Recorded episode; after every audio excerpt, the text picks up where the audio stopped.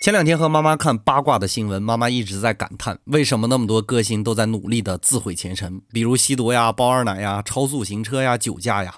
于是我给我妈妈讲了一个圣经中的故事：神有一个虔诚的信徒叫约拿，这位约拿因为恐惧别人对他的敬仰，所以一直躲避着神给他的各种任务。